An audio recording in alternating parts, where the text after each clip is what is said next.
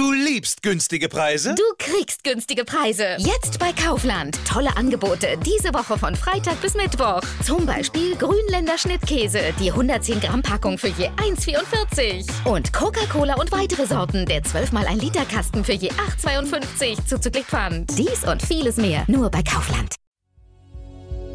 Es gibt so Themen, die kommen jedes Jahr zur selben Zeit, genauso verlässlich wie wir jedes Jahr zur selben Zeit Geburtstag haben. Die Frage, warum feiern wir nochmal Pfingsten zum Beispiel? Oder warum wird im August schon Lebkuchen verkauft? Jetzt haben wir wieder so einen Termin. In der Nacht von Samstag auf Sonntag wird die Uhr umgestellt auf Winterzeit. Um die große Frage schon mal vorab zu beantworten, eine Stunde zurück. Gibt aber doch ein bisschen mehr dazu zu erzählen, denn eigentlich war ja mal geplant, dass wir uns diese Frage gar nicht mehr stellen müssen und die Zeitumstellung abgeschafft wird. Sprechen wir gleich drüber hier im Aufwacher und wir reden natürlich über das letzte TV-Duell zwischen US-Präsident Donald Trump und seinem Herausforderer Joe Biden. Das ist heute Morgen um halb fünf deutscher Zeit zu Ende gegangen. Es ist Freitag, der 23. Oktober 2020. Der Rheinische Post Aufwacher. Der Nachrichtenpodcast am Morgen mit Benjamin Meyer. Schönen guten Morgen zusammen. Wir starten natürlich wieder mit dem Blick aufs Wetter. Gestern war es ja nochmal richtig warm. Gefühlt fast schon so ein letzter Sommertag, bevor dann am Wochenende auch die Zeit auf Winter umgestellt wird. Heute sieht es dann tatsächlich aber eher wieder nach Herbst aus. 14 bis 17 Grad sind angesagt und es gibt immer wieder Schauer und örtlich auch Gewitter. In der Nacht lockert es dann nach und nach auf und morgen bleibt es meist trocken bei ähnlichen Temperaturen wie heute und dann gibt es auch Sonne. Sonntag dann aber wieder meist bewölkt und auch wieder mit Regen. Am 3. November, also in anderthalb Wochen, ist es soweit. Dann entscheidet sich, ob Donald Trump US-Präsident bleibt oder ob der demokratische Kandidat Joe Biden seinen Posten übernimmt. Das ist gerade also so die allerletzte Phase des Wahlkampfes und wie hitzig die ist und wohl auch bis zum Schluss bleiben wird, das konnte man gut beim ersten TV-Duell der beiden sehen bzw. hören. Das war extrem chaotisch und laut. Trump und Biden sind sich da immer wieder ins Wort gefallen. Genau das sollte beim zweiten Duell letzte Nacht verhindert werden mit einer Stummtaste Taste für die Mikros der beiden, damit die Kandidaten zumindest bei ihren ersten Antworten auf die Fragen der Moderatorin ausreden konnten. Tina Eck berichtet für die deutsche Presseagentur aus Washington. Tina, haben die teils abgeschalteten Mikrofone denn geholfen? Also ging es diesmal geordnet dazu?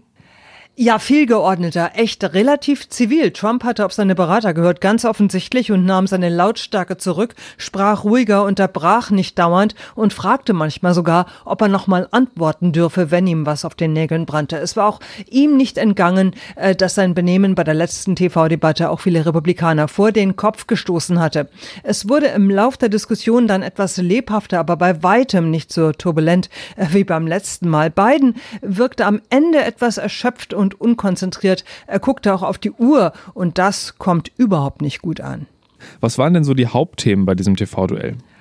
Es ging lange und intensiv um die Corona-Pandemie. Auch hier in den USA gehen die Zahlen ja wieder hoch. Biden nach seiner Strategie befragt. 220.000 Americans dead. Jemand, der für mehr als 220.000 Tote verantwortlich ist, darf nicht länger im Amt des US-Präsidenten sein, sagte Biden. Trump habe schlichtweg keinen Plan. Und Trump verteidigte sich und sagte wieder, man könne sich nicht verschanzen, man müsse lernen, mit dem Virus zu leben. Er sei wieder gesund, er sei nun immun, er habe alles richtig gemacht, Verantwortung gezeigt, aber er könne nichts für ein Virus aus China. Aber einen Plan präsentierte er nicht bei keinem der Themen. Um was ging es denn sonst noch, also mal abgesehen vom Dauerthema Corona?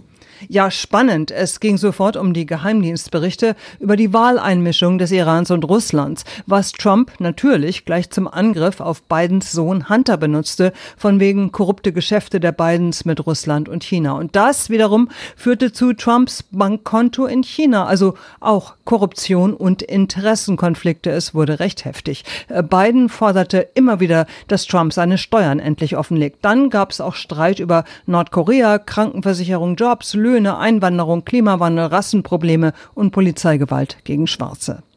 Das war jetzt ja die letzte TV-Debatte. Meinst du, dass die jetzt nochmal Wähler auf die eine oder andere Seite gezogen hat? Ah, die meisten Wähler haben sich zu diesem Zeitpunkt natürlich entschieden und mehr als 30 Millionen haben auch bereits gewählt, haben vom Early Voting, von der frühzeitigen Stimmabgabe Gebrauch gemacht und es werden täglich mehr. Es gibt also noch sehr, sehr wenige Wankelmütige. Und diese Fernsehduelle haben einen gewissen Kurzzeiteffekt, also für morgen und übermorgen, aber nicht unbedingt viel Langzeitwirkung, also äh, für die nächsten 10 bis 12 Tage. Biden hat sich gut geschlagen, Trump so gut er konnte, aber äh, eben recht planlos und Biden hatte definitiv beim Schlusswort wieder Oberwasser, als er von Ehrlichkeit und Würde sprach, was ja auch zum Amt gehört und was die Amerikaner verdienen. Dann sind wir mal gespannt, wer am Ende Oberwasser hat. Übernächste Woche Dienstag wird in den USA gewählt. Vielen Dank, Tina. Es ist wieder soweit, Winterzeit. Sonntagnacht wird die Uhr von 3 auf 2 Uhr umgestellt. Es wird also wieder etwas früher hell und abends auch noch ein bisschen früher dunkel. Eigentlich hätte man davon ausgehen können, dass sich diese immer gleiche Frage vor oder zurück mittlerweile mal erledigt hätte. Die Abschaffung der Zeitumstellung war ja mal eines der großen Themen der EU, aber irgendwie hat sich dann ja offensichtlich doch noch nichts getan. Dorothee Barth von der Deutschen Presseagentur hat sich das mal angeschaut. Dorothee, ähm, wie ist denn der Stand? Warum dauert das so lange und was dauert da so lange? Man könnte fast sagen, die ticken nicht mehr alle ganz richtig. Nee, jetzt mal im Ernst, es ist einfach wahnsinnig kompliziert. Die EU will ja schließlich, dass alle Uhren nach der Abschaffung sozusagen harmonisch ticken und dadurch keine Probleme beim Handel zwischen den Ländern entstehen, weil die Uhren bei den Nachbarländern komplett anders ticken oder so. Und das ist das ganze Problem. Polen mag zum Beispiel die Sommerzeit, die Spanier allerdings nicht, denn dann würde es dort im Winter erst gegen 10 Uhr hell werden. Okay, das kann man verstehen, das wäre uns wahrscheinlich auch zu spät. Aber ähm, wie war das denn eigentlich vor der Zeitumstellung? Die gibt es ja jetzt auch noch nicht ewig, oder? Es ist ein wirkliches Auf und Ab mit der Sommerzeit. Also man könnte fast meinen, wir würden alle paar Jahrzehnte mal wieder eine Zeitumstellung abschaffen und dann merken, oh, hm, das war doch, doch eigentlich ganz gut, wir gehen wieder zurück. 1916 hat es im Sommer mit der Umstellung angefangen. Man wollte so unter anderem Energie sparen. 1919 war das Ganze wegen den Protesten wieder vorbei. Bye bye Sommerzeit, aber nur bis 1940. Da dachte man sich dann wieder, oh, wir sollten das Tageslicht besser ausnutzen und eine Sommerzeit einführen. Nicht mal zehn Jahre später allerdings war das Ganze dann wieder vorbei. Seit 1980 hat man dann endlich eine Einheit einheitliche Zeit in Europa gemacht und tada, die Sommerzeit ist wieder da und seit etwa einem Vierteljahrhundert dreht die Europäische Union für alle dann verbindlich und gleichzeitig am Zeiger. Das heißt, zum Sommer eine Stunde vor und zum Winter wieder eine zurück. Okay, also eigentlich ja immerhin schon mal eine einheitliche Regelung. Dann könnte man jetzt ja auch mal andersrum fragen, warum sollte man denn jetzt überhaupt wieder was ändern? Das Problem ist, dass die Befürworter der Zeitumstellung keine richtigen Argumente mehr für eine Umstellung haben. Wir sparen gar nicht mal so viel Energie und viele Gegner empfinden die verordnete Zeitumstellung als Eingriff in die persönliche Freiheit. Oder viele haben auch Probleme, sich überhaupt an die neue Zeit zu gewöhnen. Es kann nämlich bis zu zwei Wochen dauern, bis sich der ein oder andere an den Zeitsprung gewöhnt hat.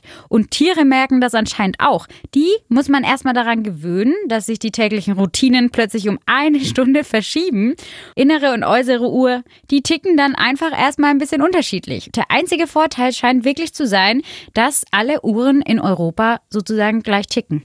Also schon viele Punkte, die dafür sprechen, die Umstellung Umstellung abzuschaffen. Ähm, wann kommt denn jetzt das große Aus der Umstellung? Geplant ist eigentlich 2021. Allerdings kommt die EU da gerade nicht wirklich in die Puschen. Gibt ja dann doch auch ein paar andere Probleme. Äh, Corona macht uns vielleicht auch hier einen kleinen und ordentlichen Strich durch die Zeitrechnung. Aber vielleicht schaffen wir es ja doch und die ewige Umstellung ist dann endlich wieder vorbei. Und vielleicht auch für immer. Vielen Dank, Dorothee. Schauen wir, was heute sonst noch passiert. Und da stimmt das EU-Parlament über eine Frage ab, die schon wieder seit ein paar Tagen diskutiert wird. Dürfen Fleischersatzprodukte Wurst, Steak oder Burger heißen? Oder dürfen die Bezeichnungen nur genutzt werden, wenn auch echtes Fleisch drin ist? Das ist ja die Forderung von Landwirtschaftsverbänden. Außerdem stimmt das Parlament endgültig über seine Position zur gemeinsamen Agrarpolitik der EU ab. Da geht es unter anderem um Programme zum Umweltschutz in der Landwirtschaft. Die Umweltminister der Europäischen Union haben heute auch eine Sitzung. Da geht es um die neuen EU-Klimaziele für 2030 und 2050. Ziel der Sitzung ist, sich weitgehend auf das geplante Klimagesetz zu einigen, das die EU bis Mitte des Jahrhunderts klimaneutral machen soll. Dann sollen unter dem Strich keine Treibhausgase mehr in die Atmosphäre entweichen. Geleitet wird die Tagung von Bundesumweltministerin Svenja Schulze von der SPD.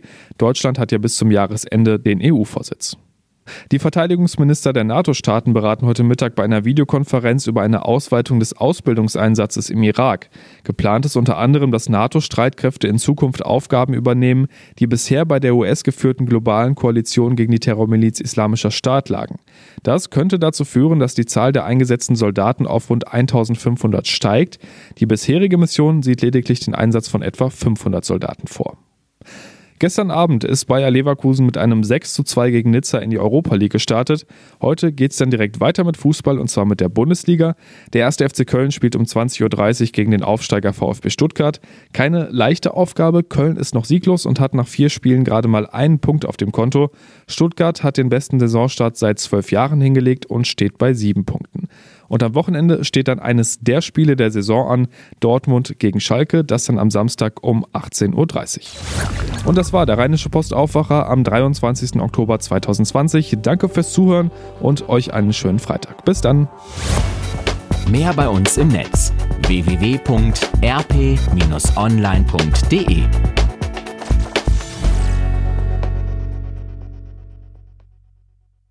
Du liebst günstige Preise? Du kriegst günstige Preise. Jetzt bei Kaufland. Tolle Angebote diese Woche von Freitag bis Mittwoch. Zum Beispiel Grünländer Schnittkäse, die 110 Gramm Packung für je 1,44. Und Coca-Cola und weitere Sorten, der 12 mal 1 Liter Kasten für je 8,52 zuzüglich Pfand. Dies und vieles mehr nur bei Kaufland.